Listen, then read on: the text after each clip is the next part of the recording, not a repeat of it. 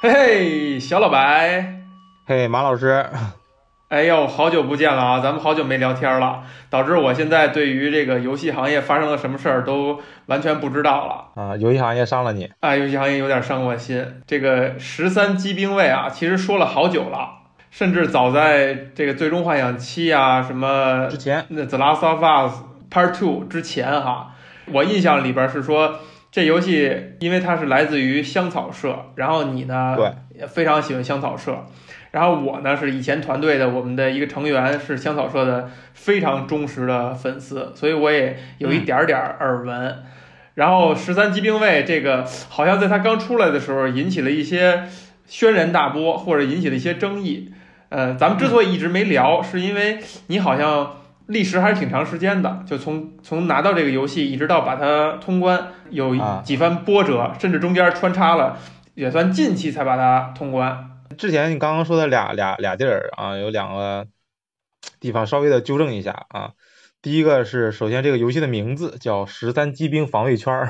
啊，这名字确实是呃香草社有史以来最最拗口的一个最别扭的一个名字啊，你之前都挺。四个字儿，三个字儿，奥丁领域、龙之皇冠、龙村正都挺对，对吧？挺朗朗上口的。这次确实不怨马老师啊，十三机兵防卫圈。谢谢。你乍一听都不知道他是干嘛的这个名字。然后第二是，第二其实是这个样子的啊。这个游戏是我就是之前也玩过特别多这种 AVG 类的啊，就是综合 AVG 类的，就是呃靠着选项啊，然后多线剧情来支撑起来这样一类一类的游戏。呃，比方之前的 P 五啊，对吧？然后接。啊，然后四五四二八这种都算是这类里面的，但是这个游戏是让我第一个觉得就是你即使看到它结尾了，对吧？但是你还没有办法，呃，你还是还是还是没有感，就是没有信心啊，没有这个自信说出来我通关了这样的一个这样一款游戏，你总感觉自己还差了点什么东西啊。对对对对，哎哎，其实香草社的游戏哈，以前给我的印象是说，就用我们以前团队成员的话说，就是这个公司感觉。恨不得一多半都是美术，然后画风上边，尤其是它几款游戏，其实还是差别挺大的。但是每一个都非常非常的又有设计感，完了又非常卖力气，就是又好又卖力气，呃，很扎实。其实就是美术可能给人的印象特别深，呃，游戏性呢，呃，感觉就是有的时候会会感觉比较复古，这是我的印象哈。呃，就是不是以这个为出众的。至于剧情呢，其实好像以前没怎么听人极度的夸赞或者称道过。那听你这个意思，咱们这个十三机兵防御防卫圈儿，哎呦，在剧情上还是非常值得称道的。呃，剧情上值得夸一下，但是距离称道还是稍微有那么一点点距离啊。就毕竟我们之前聊过，已经。仅仅是在我们之前聊过的游戏里面，已经有好几款剧情特别厉害的游戏了。你刚才指的就是玩到结局都不敢称作就是它通关了，呃，指的是什么呢？呃，就是故事本身这个东西，它的故事本身是不以它的结局为亮点的啊。你觉得它故事的叙事方式啊，中间对你造成的各种各样的引力是非常有意思的。就是呃，你从进入游戏的那一刻啊，到一直到游戏结束之前这段时间。甚至游戏结束之后啊，你都有一种就是你拼图拼了四分之三的那种感觉，就是恰到好处啊，一个一千一千多块的拼图，然后你拼了四分之三，你总觉得再拼几块我就离终点更近了。它一直保持着这样一个感觉，去让你去不断的去在剩下的那些碎片里面去找下一个，而且总让你觉得你已经完成很多了，但还是感觉没有完。对，还是没有完。然后即使到现在我已经知道那个结局了啊，还是没有完。然后呃，确实要说一下，就是在以不剧透的前提之下，呃，我们也没谈到剧情是吧？故事这个故事的结尾啊，这个故事的结尾就是让你感觉没有那么的厉害啊，让人感觉没有那么的厉害。但是呢，我们之前说玩游戏或者看电影会有个电冰箱效应嘛？啊，对，马老师您您说的还是您说的？哎呦，别，我也是听来的，我也是听来的，就您传达过来的。具具体来说，就是当你看完这个电影或者玩完这游戏以后，觉得哇，真不错，真不错。但是，一回家打开电冰箱的一刻，觉得哎，好像那个地儿有点不太对，好像没有那么不错，就大概是这么一个感觉。对。然后呢，为什么玩这款游戏也让我提到这个词儿呢？就是它有一个反向的一个电冰箱的效应。哦。啊，就是你刚玩刚刚玩完，你会有这样一个感觉啊，就这 是吧？就是好像这个整个的。整个十整个其实不止十三条故事线啊，串联到这个整个的结尾，对吧？然后你觉得哎结啊，好像也就这样，没有给你带来一个巨大的翻转，就没有像那种诺诺兰式的那种，对吧？嗯，你甭管是好不好吧，就是翻天覆地的是硬给你转一下，没有这样的一个大大型的颠覆。但是当你缓了一缓，对吧？尤其是你晚上睡一觉或者第二天你打开冰箱那一瞬间，你看，哎，好像没有这么简单。就是游戏里面也是有一个线索库的，就是你可以随时打开，整理你脑海中的所有的线索，然后把它串联在一起，然后去呃获取新的东西。就是比方说咱们叫获取新的拼图。你打开冰箱那一瞬间，你发现，哎，好像那个那个线索库啊，那个心灵心灵迷途在自己脑海中已经形成了，这么神奇。对的，你就发现，哎，好像结局不止这么简单，我还落在的是落在了什么东西。你再回去，其实已经不能叫二周目了，就是要补完嘛。啊，它允许你从中间哪块跳进去啊。你去补完的时候，你这个游戏没有辜负你，你去补完的时候还是能够找到有一些东西，去哎去怎么样？就是这个东这个东西特别像那个呃，之前有一种有一种那个拼图嘛，我们一直拿拼图举例子嘛。啊，有一个叫。名字我忘了，是一个老外的名字哈，我们给它起名叫汤姆 汤姆拼图。好，但但是它有一个专门的名字啊，我们就起名叫汤姆拼图。呃，然后这个拼图是你把其中的几十块调换成调换一下顺序，调换一个位置，它完全能拼成另外一个东西，而且也是密合的。有像以前 Creator 系列的乐高，它也是，它同一套里边，对对，它其实比如水陆空能拼出三种来。而且这三种之间，它的零件差距非常非常小，基本上都是一些散碎零件。所以在你拼完一种以后，你再比如拼了一辆车，你再把它改成一个摩托车的时候，你发现有一些配件它的用法就极端的巧妙，那时候你就会大为赞叹，惊了，是这个感觉。对，这个这个是这个是让我感觉特别的特别的奇妙的一个地方。然后，嗯，就是呃，就是怎么样？就是当然这些东西它永远是一个结尾。啊，那个结尾永远都是那个样子，但是，呃，你在第二次玩的时候，或者你在重新进入这个故事的过程中，你永远会发现原来这个故事这么讲的啊！我之前听听就听差了那么多，对吧？就比方说，我举个可能没有那么恰当的例子啊，就是，呃，师徒四人最终都是把一坨经拿回来，对吧？呃，就是传给普度了众生，但是中间的那套故事。对吧？有动画片那个讲法，四个人一路斩妖除魔啊；有小说的一个讲法，特别的暗黑，对吧？然后也有一个政治博弈的讲法啊，是那个佛教和道教是吧？各自为政，然后于是是有各种各样的讲法的。你每次再玩一遍，对吧？或者得到更多的信息啊，总能更深层次的体验这个故事。然后这个十三机兵防御圈让我有这样的一个感觉。就是我觉得，如果大家咱们就是玩到第二篇，玩到崩坏篇的时候，一定会有我的这样一个感觉，就是，呃，这个游戏你玩它像在剥洋葱一样，啊，刚玩的时候你会被它一些非常符号化，当然画面和系统非常非常的棒啊，然后你会被它呃符一符号化的一些东西所吸引，首先是末世嘛，对吧？这种。呃，快不行了，对吧？这种这种这种世界观的设定，然后其次是那个机甲，然后它的机甲设定是非常见功夫的啊，这个机甲设定真的是非常见功夫的，这个一定要夸一下它。然后第三就是美少女、美少年们啊，高中生们，而且美术特别好，这些美少女、美少年们有日常，然后也有啊那种淡淡的情愫这样的一些呃故事啊。然后你这些东西加在一起，你就会想啊，这个是可能是一个末世机甲的战斗偶像剧，是吧？但是你随着这个东西一点点往下走的时候，在标签之下的一层东西又开始显现出来，就是这些人的内心的刻画啊，他们的心理是怎么怎么样子的。呃，这这一层这一层是已经开始让你感觉到乐趣了，然后再往下走，你开始寻找一些谜题，根据他们的性格，他们所做出来违背性格的这些事情又是怎么发生的？这个是让人非常的震惊的，非常喜欢的一件事情。之前是有给你发过一个小提纲是吧？我哦，很早以前了那就啊，那可能就没有发过啊。好的，很非常久了，不重要，不重要啊。然后就是之前之前是有看过，就是在游戏发出之前啊，有看过这样一个报道啊，有看过这样一个报道，就是呃，神谷神谷圣治神谷圣治同志啊，就是。就是写那个，他决定要写一个十三机兵防卫圈，不是，就是决定决定要制作这样一个游戏嘛。当时我我我想一下，我想一下，如果没有记错的话啊，在游戏玩之前就已经看到这个报道了，那个还非常的久远，是在那个奥丁领域，奥丁领域重置之前就已经发出来的一张贺图，这个贺图是二零一三年的，你看二零一三年发出来一个一张图片，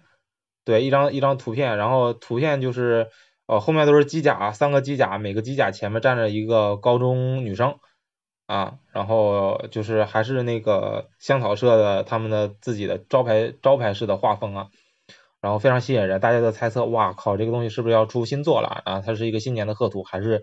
呃，只是这帮人他自己画的爽？呃，没有过太久啊，就是呃媒体啊，就是当地的媒体，就是开开始那个做了一个采访，做了一个采访，就是你这个东西是不是要做一个新游戏了？啊，然后那个神谷圣治老哥就是啊比较含糊的说啊是的，我是琢磨做个游戏。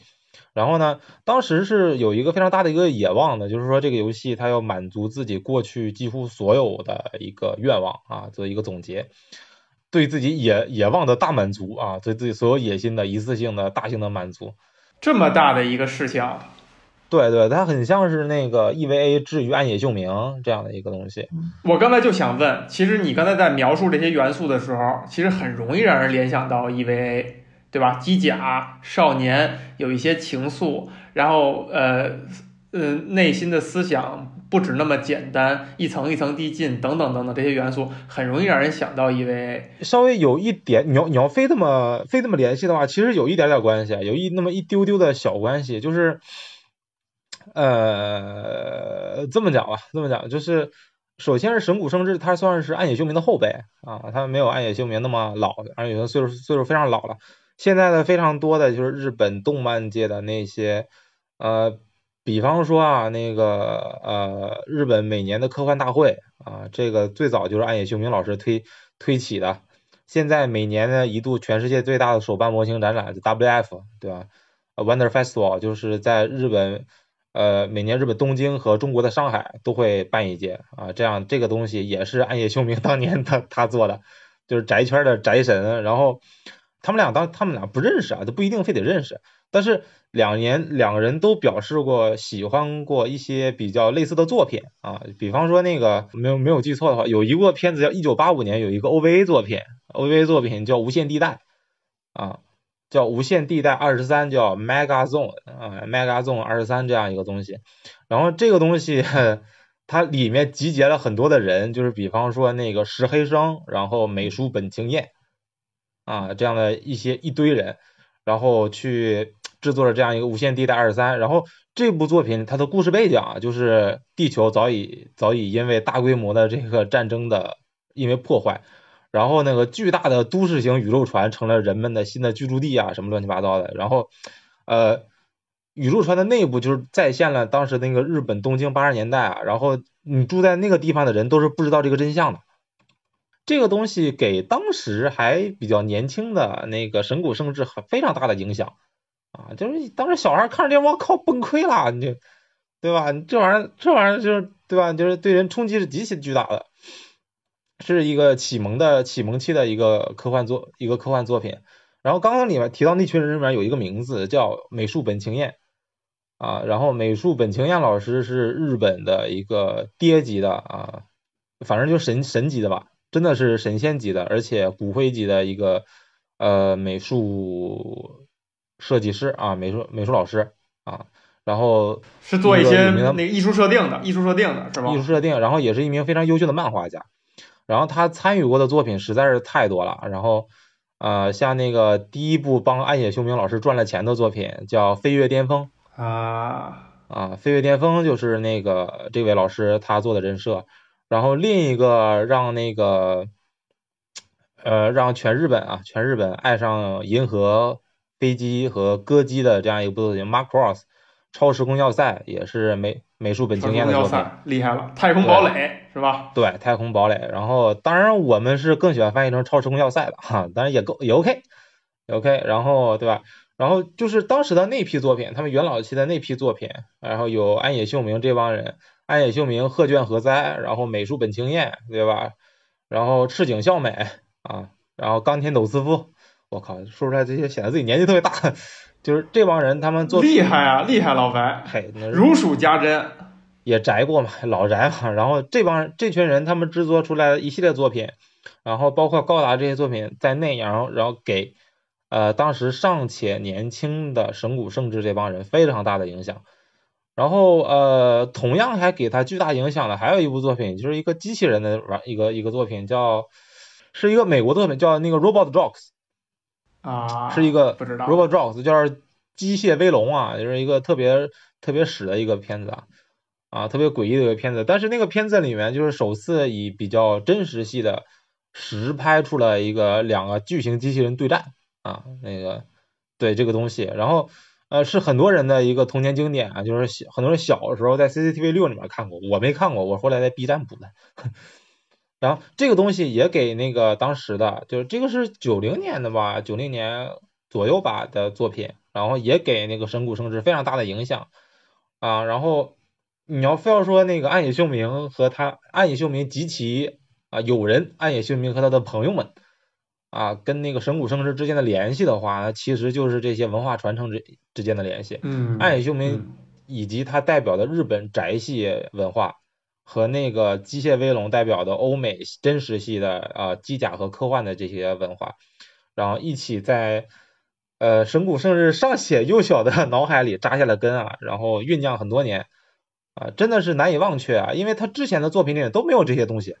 是的，对吧？像他这之前的作品都没有这些东西，对，就感觉一下突然间切换了一个跑道啊，或者怎么样的。其实之前也提到过，就比如说阿方索卡隆拍罗马的时候，他说我虽然这他说这部电影像是我拍的第一部电影，对，就我会把它当做是我拍的第一部电影，但是他之前已经导过了非常知名的好几部呃长片，但是突然间你感觉到到一个时期以后，他有一个他。他被称作第一部的，甚至是说集大成，或者他最想拍。你无论怎么去理解哈，在你提的时候，我也感觉这一部作品就好像是他的，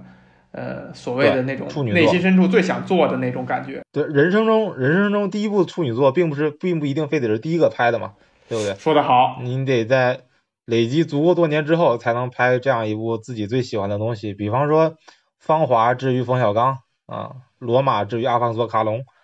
像以及以及这部《十三机兵防卫圈之于神谷圣治》啊，就是他内心积攒了多年，是吧？他拍了足够多什么西方的，不是制作了足够多什么西方魔幻呀，然后东方的忍者呀、武士啊，终于他妈也不干了，我要做机甲。真的，这这这一座能看出来，这个这帮人真的是这帮人做的特别的过瘾的这样一部作品。在里面塞上了所有的自己童年的记忆里的东西，无限的致敬，在里面能看到太多太多致敬的梗了。嗯，你能猜出来哪些符号或者说哪些梗吗？太多了，机机械威龙这个我知道，然后那个无限地带二十三我知道，然后里面还有一点点东西是致敬 EVA 的，呃，致敬过 ET，然后还有那个一个小地方他们致敬了那个一个侦探，一个侦探，那个就是日本特别有名的那个侦探江户川柯南的名字的来源。啊，江户川乱步先生，乱步，就这些梗，他用他的用法是说，他当做是大家全都熟知的东西，还是没有没有？呃，他是这样的，就是这个是我最喜欢的致敬，这个是我最喜欢的一种致敬，也是我认为所谓致敬两个字应该应该有的一种方式。就很多人所谓的致敬其实是抄袭，对吧？啊，但是真正的致敬应该是在不经意的地方出现。懂的人会是会心一笑，不懂的人无所谓，无所谓，也也不会觉得非常突兀。对，就是里面所有的对话，你如果不懂这个东西，你完全是知道，就是完全没有任何的，就是让你觉得比较别扭的地方。但是你懂的，懂的时候，你就知道啊，会心一笑。老板和我真的是，就是那个制作人或者是导演啊，和我同样是一个粉丝，就是你会有一种这个梗只有我和导演明白的这种特别的爽快的共鸣感，这个是非常难得的一件事情。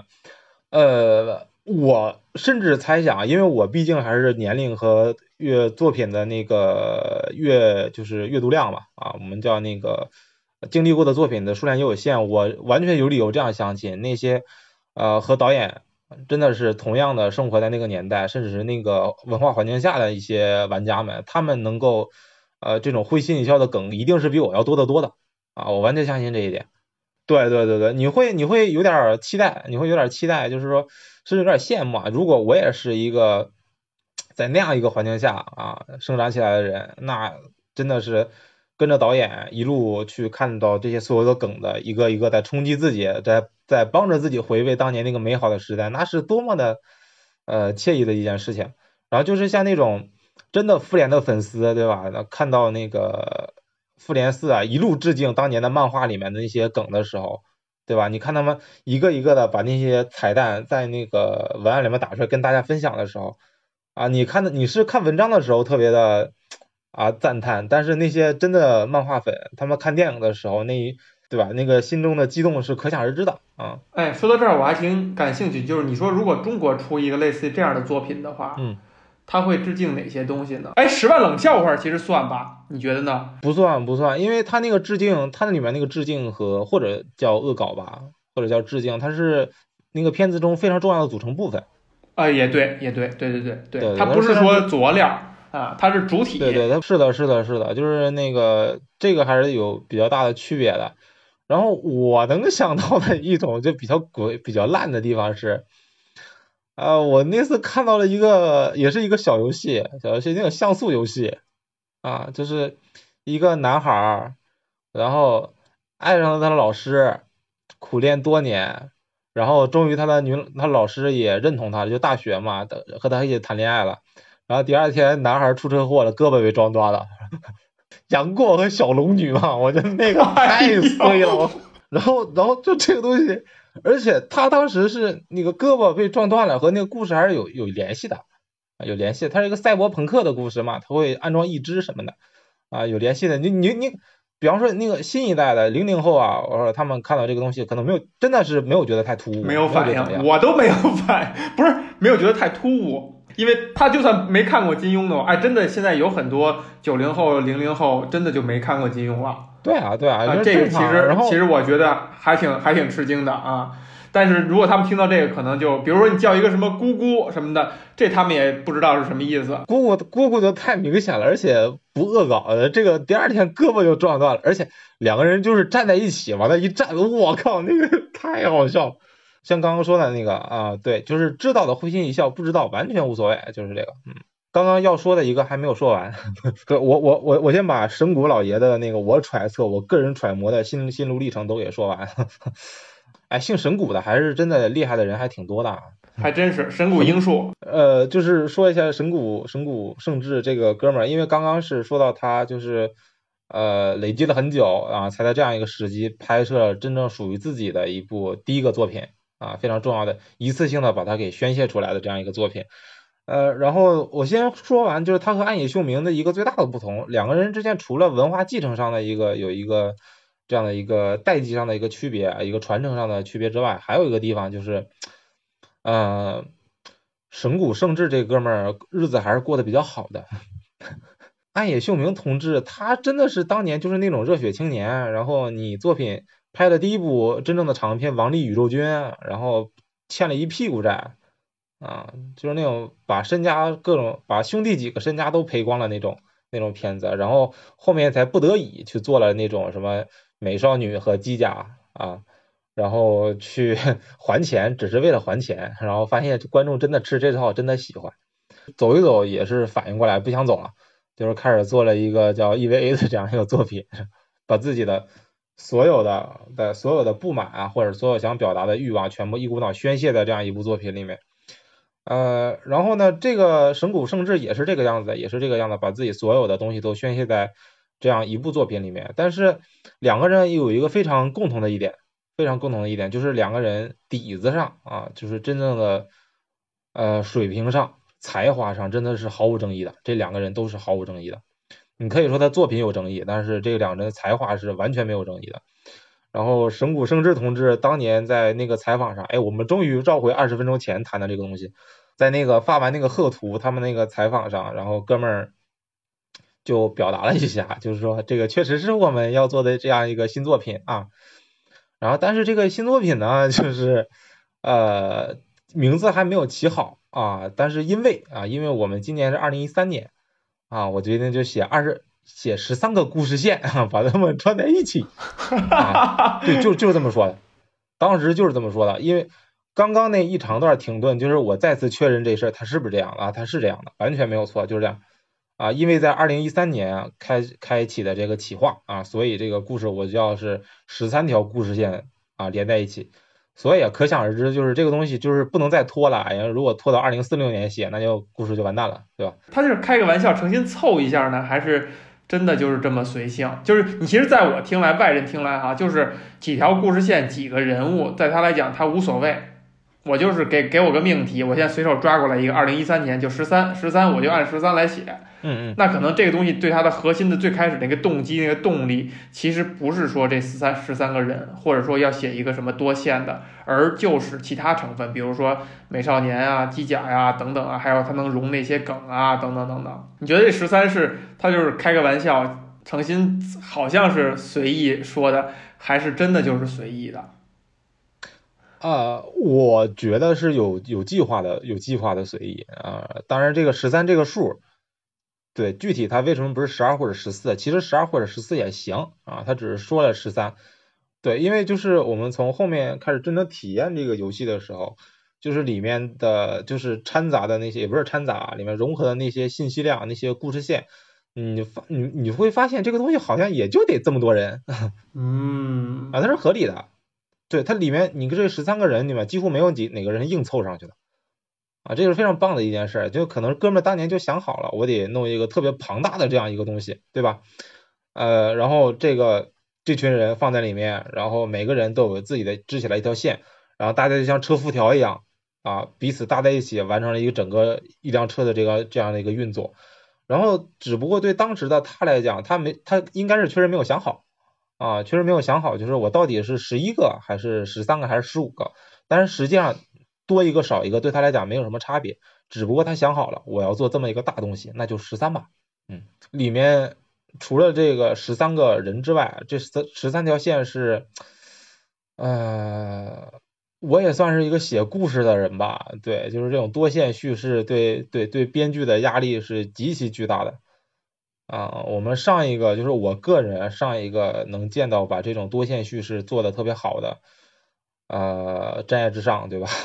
我们也聊过一次，我聊过的《真真爱至上》。然后游戏领域一直比较缺乏这样的东西，一直在拿一些呃比较比较游戏化的解决方案，那比方比方说一些随机的叙事啊，然后或者是多支的这种叙事来挑战这种多线的这种结构。而而这种啊，这个游戏啊，这个游戏它才是真正一次真正的，呃，应该我印象当中啊，真正的第一次完成了这种十三个而且不分主次的这种叙事来共同推进一个故事，我觉得还是非常可怕的一件事。是我的话，这个工作量我就扛不了。就不说别的，不说才华，你觉得玩起来违和吗？就是说会失焦或者怎么样吗？就是呃，违和是绝对不违和的，但是这个失焦，我觉得是这个样子。首先，你你说的就是叙事的失焦嘛？啊，对，就因为十三个人，你刚才说就不分主次，呃，怎样怎样的，那其实就可能会让大家的这个对于呃这游戏的情感的移情的点可能会分散，或者说不连续，或者说这个有可能十三个人毕竟是一个那么庞大数量嘛，那有可能记得不牢。然后前后关联啊，怎么颠三倒四啊，等等，会不会有这种问题？嗯，没有，我我觉得我我我至少我个人是没有，也可能是因为我玩这种故事向的游戏的经验是比较多的，我个人没有这种就是失焦的感觉，因为你刚刚有说到移情嘛，啊，就是呃共情是。一个电影想讲好故事比较重要的一点，但不是最重要的一点啊，就是一个电一个片子不一定非要让观众达到移情，它才是一个精精彩的片子，对吧？然后比方比方说有一些纪录片就不需要移情，也可以做的非常的好看，对不对？然后这个片子其实就是它跟那个它你不需要移情在任何一个主角上。就是在你刚想要移情的时候，他非常有意识的，我猜是有意识的，有意识的转到另一个故事线了啊！你没有时间去介入它，但是你慢慢就会发现，你在啊，就是你在游玩的整个过程中，是故事主轴的那条带你揭秘的那个线在牵引着你啊！你会被这个谜谜底一直推着往下走啊！你不是因为某一个人或者某一个事儿你在做什么呃，很像是那种感受，稍微有点像是那种大家在玩文明的时候啊啊，就是你没有疫情哪个小兵或者啥，哎呀，那这个类型差的太远就是了。很很很像很像，因为你确实你在观察一个群像，已经不是那个某一个人了。你觉得玩家会给自己身份定位为什么呢？就如果他不带入任何一个嗯，少男少女，同学呀、同学、居民，因为他们是那个就是当时的高中生，我完全是可以是他们隔壁学校的，或者是也在这个世界观下的另一个人，一个一个和他们比较亲近的，或者是能看到他们所有的一些行为的这样一个人啊。对我是一个旁观者，我是一个非常闲的没事的，能看到他们所有人的这样一个旁观者。然后，而且我这个旁观者是刚刚才来到他们身边的，我在观察他们的过程中，一点点在揭示这个世界的真相，这个过程还是挺过瘾的。啊，就是特别像那个惊变二十八天，你你你出事儿了，在医院，你醒了，整个世界不一样了，我靠，崩溃了，然后你就看到底怎么回事。然后这个过程，这个过程非常像那个呃之前刚刚说的那个片子，就是那个无限地带二十三啊，就是之前那个片子，就是刚刚我们说的，大家呃启蒙都对对对对对，就是大家都是那个，呃，实际上大家都是已经在外太空了，在一个伪造的日本里面，然后但是大家不知道这个事儿，然后只不过那个无限地带里面有这种感受的人是动画里的所有的居民，而这个游戏里面有这种感受的人是你，哎，嗯，然后慢慢慢慢再一点一点揭晓。对对对对对对，虽然那个谜底没有那么震撼，就就还行的啊，但是整个过程是整个过程体验是非常非常惊非常惊人的啊。然后呃，之前有类似的感觉的，嗯嗯，奥丁领域也就四条线嘛，嗯，就还好啊。那可能是当时在做一个尝试，而且编剧不是他，当时是当时的编剧是日本著名的剧作家啊，一名剧作家，但这次就一发不可收拾，还是非常棒的，嗯。我的印象里边是这个游戏好像刚开始发了 demo 啊，还是怎么样也好，是引起了一些小的争议。就是比如说，对这个对这个游戏提出挑战的人呢，是觉得它这个好几个类型有一些杂糅，这种杂糅呢显得没有那么的平滑。你比如说，主体上是一个 AVG 哈、就是一个类似于文字冒险、文字图片冒险的游戏，但是还杂糅了一些什么什么呃。策略啊，哎，RTS 啊，等等等等都砸在进去。你觉得他这么他这样做是出于什么目的？我觉得我我心中认为的原因啊，是可以用另外一家游戏公司的名字来解答的，叫贪玩儿。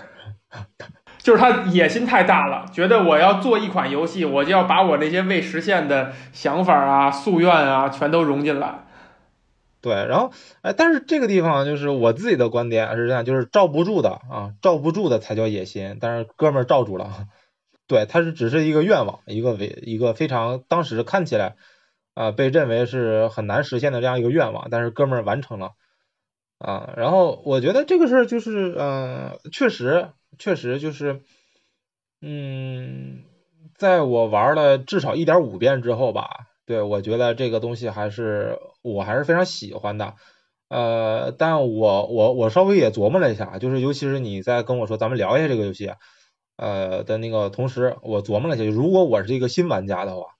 如果我是一个新玩家的话，就是我之前没有玩过乱七八糟的各种各样的游戏，那这个游戏对我门槛确实是偏高的，因为它就是每一个章节啊、就是给你就会给你提供一个新的学习成本。这个事儿确实是这样子，就是你你还挺崩溃的。然后呃，你别说新玩家了，就是像我这样的一个老玩家，我都我都去适应了一下，就是甚至他在里面，比方说就是机甲对战的时候，机甲对战是 SLG 嘛，就像激战一样是吧？机第二次机器人大战什么之类的。对对对对，就老老激战和那个我我是风色幻想嘛，老风色幻想玩家去玩这个东西都有一点难上手。因为哥们儿哥们儿真不偷懒，他真不偷懒，他自己重新整了一套这个 SLG 的系统战略系统，那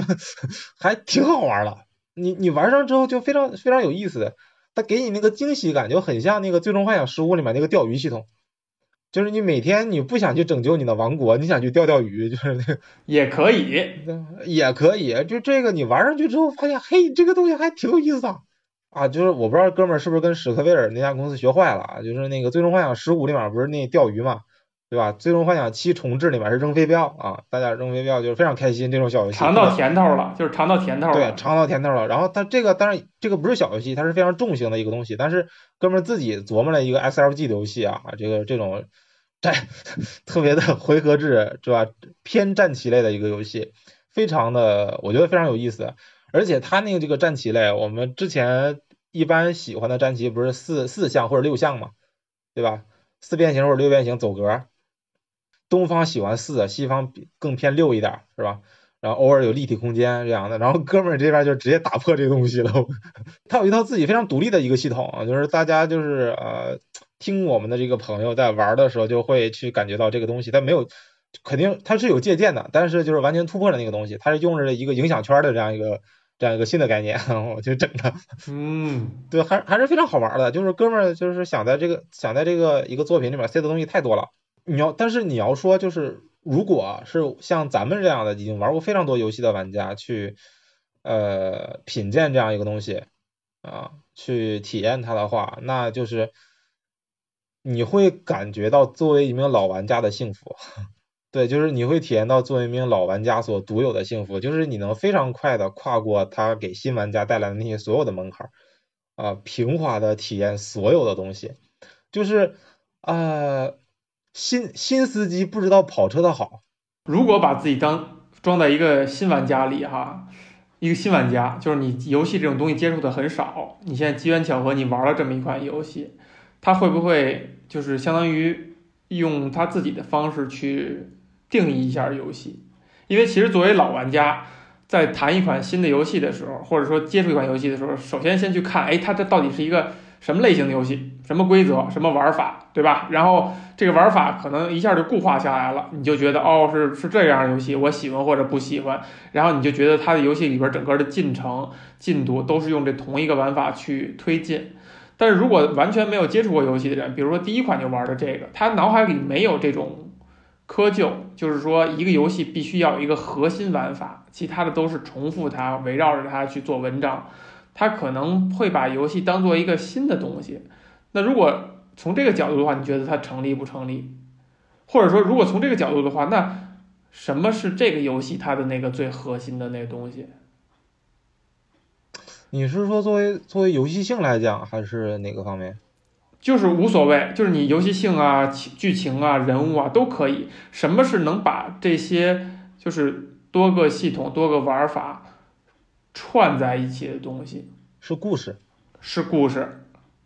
是故事。这个能做到这一点的只有故事。就这个也回答了刚刚你说的那个问题，就是这些所有的玩法，呃，全部杂糅在一起，就是比方说那个 AVG，然后那个。呃，这种极限、极限、极限破案，然后那个 SLG，然后等等这些玩法，对吧？然后他们放在一起啊，杂糅，我们也可以叫杂糅在一起，是否会给他们是否会给玩家带来一些困难？他们是靠什么来串联的？其实就是故事。那你觉得它每个类型都为故事服务了？呃，百分之七十为故事服务。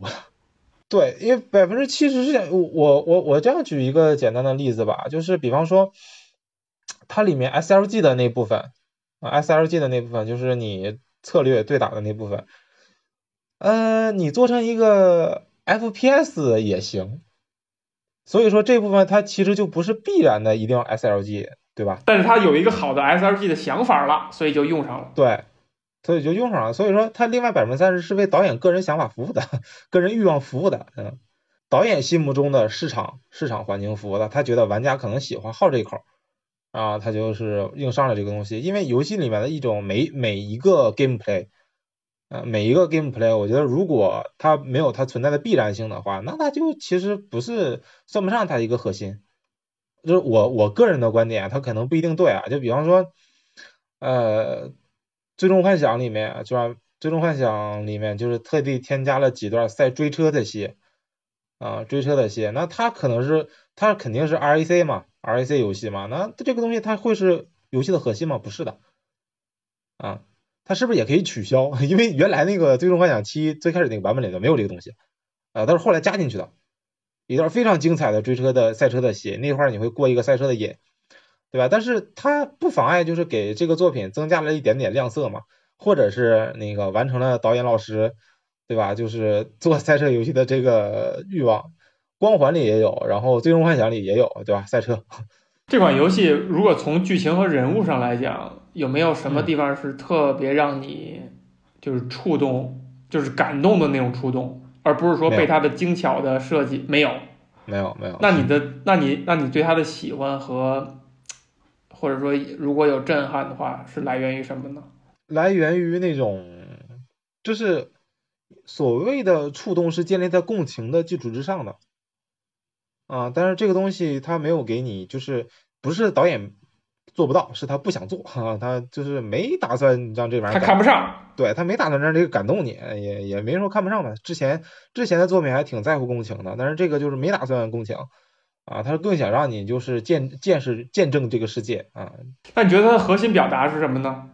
刚才其实咱们谈到了一些他的动机啊，比如说他很喜欢这种机甲呀。还有这些融的这些文化的方面的符号啊、梗啊等等，它有没有一个利益上的，或者说从艺术角度的，呃，人性角度？咱们以前老谈啊，就是嗯，就是老白你说的，就是对我们对人性的挖掘还远远不够，还百分之一都不到。那这个作品上，它承载了他对于这方面的好奇或者探索吗？我可能跟其他人的不太一样啊，可能跟其他人不太一样，就是啊。其他大家可能会觉得这个东西表达了一种，嗯，希望或者是勇气吧，这种老套的东西啊，因为有有的故事里面确实掺掺杂着这些，但是我我我觉得我觉得没有，我觉得，嗯，我觉得我矫情点说吧，啊，这个东西给我最大的一个。带来的表达其实是浪漫，哦，那那很好啊，那相当好啊。具体来讲呢，什么样的浪漫？还能不能用更浪漫的话语去描述一下这种浪漫？就是热热情与浪漫，热情与浪漫。就是最开始我是在那个嗯故事里面，我是沉浸，就是沉浸在这种叙事的精巧的这种布局里面的。啊，你在你在过一个美好的迷宫，或者你在看导演亲手给你画一个非常精致的那种我们刚刚说的汤姆地图是吧？啊，汤姆拼图啊，但是到后来，后来你会慢慢的嗯感受到感受到这是一个充满着个人热情的作品，充满着热情的作品啊，就是个人热情，对对，这也不光是个人，里面有不少东西是。能看到其他有很多人的想法在里面，对，然后即使是那些妥协的地方，即使是那些妥协的地方啊，你能看到他妥协的地方，他也以那种最委婉的方式教给你，嗯，就是有一些，比方说小的小的小小片段，对吧？就是完全可能没有啥意义的这种小片段，放在其他公司完全省略掉，不做了，啊。这帮人给你做成像素动画放在那儿，就是你，你真的你你不打开那个玩意儿，你可以不看它，你可以不看它，你你可以甚至通过两遍到三遍，你看不到这个东西，没有问题。但是你看到了，它就是给你做成动画了，你知道吗？就是给你做成这种小像素风，而且像素风就是那种热血高校，哇，对，就是热血高热血高校，两个人就是骑着小机车，然后带着那种当年八十年代的。两个人衣服会换一圈儿，换成当年那种八十年代那种长裙水手服，然后戴着一个帽子，骑着小机车，讲他们自己的故事。那那下子，我操，真他妈浪漫！就是就是那个东西，就是你能你在里面能发现非常多这样的细枝末节的小东西。就是这帮人在里面，你能感觉到一群人，不光是个导演，就是在里面塞进自己所有的年轻的时候以前的想做的东西，一股脑的塞进去。我喜欢什么，我就要在这里做什么。我喜欢。高中生的恋爱的故事，我喜欢机甲，我喜欢 R T S，我喜欢 S L G，对吧？我喜欢那个 A V G，我喜欢探案，然后我喜欢古田任三郎，我要在这里面加一个他，然后我喜欢 E T，然后那个小电一个破破的摔在地上的那个电脑里面就要那个显示 E T 那个玩意儿，对，就是有太多太多这样的东西，因为它不光是它不光是致敬，因为它有些很多东西它跟游戏性相关的。然后你能看到整个的谜题，就是在致都就是在那个致敬当年的非常老套的那个二，就是那个无限地带二十三啊，当年的那种就是全民大骗局的是那个特别旧式的那种科幻作品啊。日本当日本当年有一个叫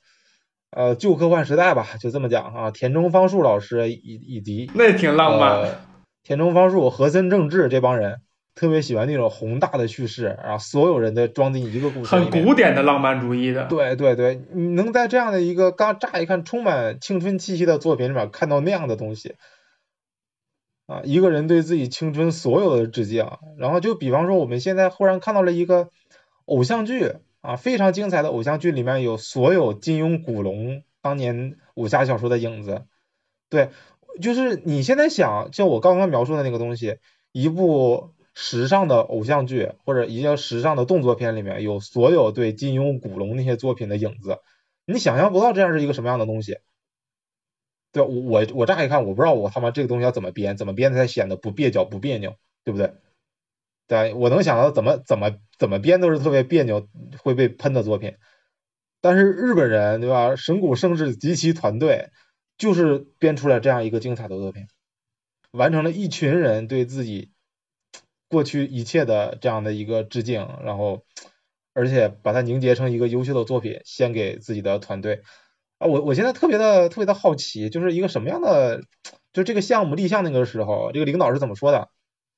同志们，现在我们要做一款我们大家都最喜欢的作品，还是怎么样？为什么这帮人又会去信他？